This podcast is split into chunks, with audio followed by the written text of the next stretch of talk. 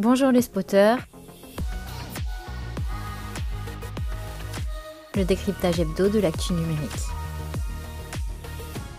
Bonjour les spotters et bienvenue dans notre live hebdomadaire de 15h. Et aujourd'hui on va parler d'une polémique autour de la question des données parce que ça bouge beaucoup sur la question des données, des plateformes et la passoire en fait qui est autour de ces questions de données, où elles sont, qui peut y accéder, comment on les filtre. Et ça c'est des vraies questions aujourd'hui qui sont débattues sur la toile et je voulais partager avec vous. Parce qu'en fait, il y a vraiment des courants un peu contraires hein, qui se rencontrent un peu sur ces questions de données, suite à justement des avancées européennes, mais également du gouvernement, et puis aussi sociétales. La première euh, concerne d'ailleurs plutôt ce qu'on appelle le B2B, plutôt les entreprises, mais pas que, vous allez voir, parce que c'est aussi pour protéger les citoyens, c'est la question sur la circulaire des données sensibles. Donc là, il y a un passage qui vient d'être fait pour dire, eh bien oui, euh, il faut euh, sortir euh, du risque qu'il y a à mettre des données qui sont soumises aux lois extraterritoriales, donc ça c'est vraiment la question américaine, qui ont accès à toutes les données du monde, suite en fait, on y reviendra d'ailleurs, hein, sur la mécanique qui a amené les Américains à être tout simplement, à prendre possession du monde pour leurs données, voilà, en considérant que toutes les données du monde, eh bien, leur appartiennent. Alors ça, ça veut dire quoi? Alors les données sensibles, bah, c'est les données évidemment de défense nationale, tout ce qui tourne autour des lois, mais également pour le citoyen, euh, euh, la question euh, de la santé, et tout ce qui met en péril même la vie des gens. En fait, c'est très très large en fait quand on regarde. Et donc toutes les données sensibles devront alors là, il y a des discussions qui sont faites sur le calendrier, des discussions sont faites également sur le, calibrage précis au, niveau européen. Et d'ailleurs, je crois que le ministre a dit, il faut justement trouver un, accord, y compris au niveau européen, pour qu'on s'inscrive dans un cadre un peu harmonieux, euh, pour justement faire que ça passe sur des clouds européens. Donc là, là, vraiment, on est vraiment sur un point très clair. Même sujet sur la question maintenant, euh, vous savez, de, dire, écoutez, on a passé vous le DSA, par exemple, le Digital Service Act, qui fait que, par exemple, bah, les plateformes comme Twitter ou autres ne peuvent pas publier n'importe quoi. Twitter d'ailleurs s'est retiré euh, d'un ou deux endroits où justement euh, il avait justement à rendre des comptes pour dire nous de toute façon on est au-dessus des lois. Et là à nouveau il y a eu une prise de position publique, euh, et en particulier toujours du, ministre Jean-Noël Barrot, hein, qui dit l'État est supérieur aux GAFAM. Alors moi d'ailleurs j'ai tout le temps dit bah, tiens ça va mieux en le disant. on pourrait se demander d'ailleurs, mais il faut voir que dans euh, les mandatures précédentes, il y a eu des moments où on a bien eu l'impression que l'État était devenu plus faible euh, que les GAFAM et qu'ils disaient ah bah finalement euh, laissons-les faire, ils ont légitimité. Et donc c'est hyper intéressant de voir ce, basculement-là avec une prise de position par rapport à ces sortes de données.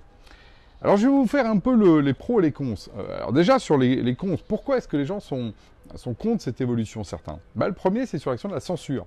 C'est vrai que de dire, bah, on va imaginer, euh, on va supprimer les images choquantes ou des, ou des propos, qui peut décider de cette censure? Bah, Ça crée de la censure. Effectivement, en plus, là, l'ANSI va être euh, doté de capacités plus rapides. Enfin, il va y des, des, autorités de régulation qui vont devenir des censeurs sur Internet.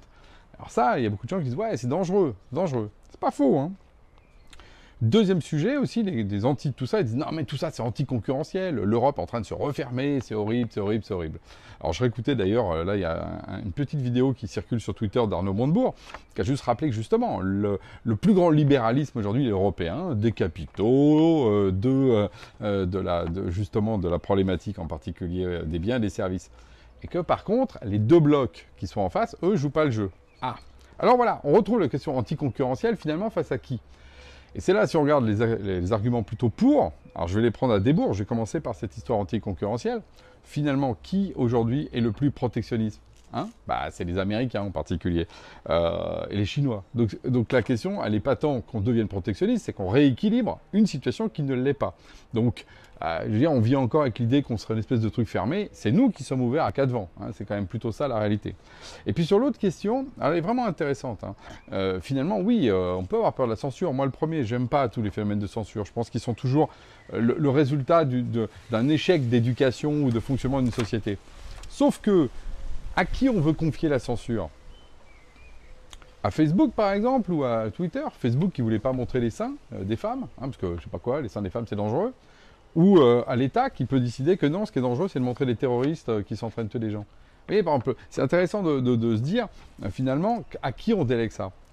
Moi je suis pas non plus pro-censure, mais si j'ai à déléguer ça, moi clairement je préfère l'État démocratique, qui peut d'ailleurs un jour ne plus être démocratique, enfin je veux dire les sociétés ne sont pas toujours démocratiques, mais à des sociétés au sens entreprise, qui elles, par définition, ne sont pas démocratiques, avec toutes les bons arguments du monde, mais qui vont essayer de gagner de l'argent. Donc moi, en tout cas, c'est très clair, moi j'ai fait mon choix, euh, je considère que je préfère donner ça à l'État, et par contre que l'État, on lui donne aussi des garde-fous, euh, et qu'on ne le laisse pas, euh, effectivement, aller n'importe où.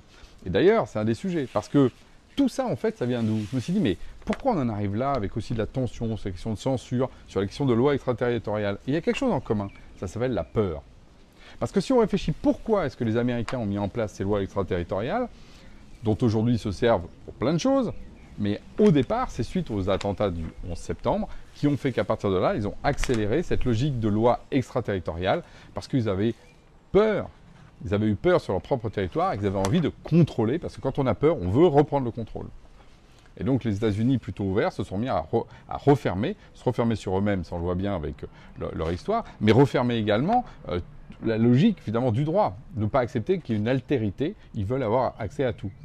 Et donc, que ce soit pour les Américains qui créent les lois extraterritoriales avec la peur, ça donne des mauvais résultats. Et on voit bien qu'ils ont totalement dérégulé et déréglé le modèle justement euh, mondial, en particulier autour du, du, numérique. Et on a tous ces débats aussi à cause de ça. Mais c'est la même chose en France. Il ne faudrait pas que la peur soit le vecteur qui nous amène à prendre de mauvaises décisions sur le DSA, le DMA. On doit le faire justement plutôt en libre conscience, euh, plutôt en adulte euh, et que, en, victime apeurée. Je pense que ça, c'est vraiment le, point clé par rapport à ça. Il n'empêche, le fait que l'Europe et la France reprennent en fait la main sur les sociétés américaines, d'une part, et d'autre part sur les données, euh, les données sensibles, qui vont faire aussi qu'on va relocaliser tout ça. Ben, moi, je dis, voilà, c'est plutôt des, bonnes nouvelles, euh, tant qu'on n'est pas guidé par la peur et qu'on est guidé plutôt par justement un, sentiment, j'ai envie de dire, de, tourner vers, vers l'avenir. Donc voilà, je voulais revenir sur cette polémique et éclairer un peu peut-être vos hésitations sur le sujet. Alors vous, vous êtes plutôt quoi justement? Euh, Censure, euh, plutôt que vous préférez que ce soit Elon Musk ou l'État qui choisisse quel tweet a le droit d'exister? Voilà, je vous pose la question. Elon Musk ou l'État? À qui vous donnez les clés du camion? Voilà, sur ce, je vous dis à la semaine prochaine.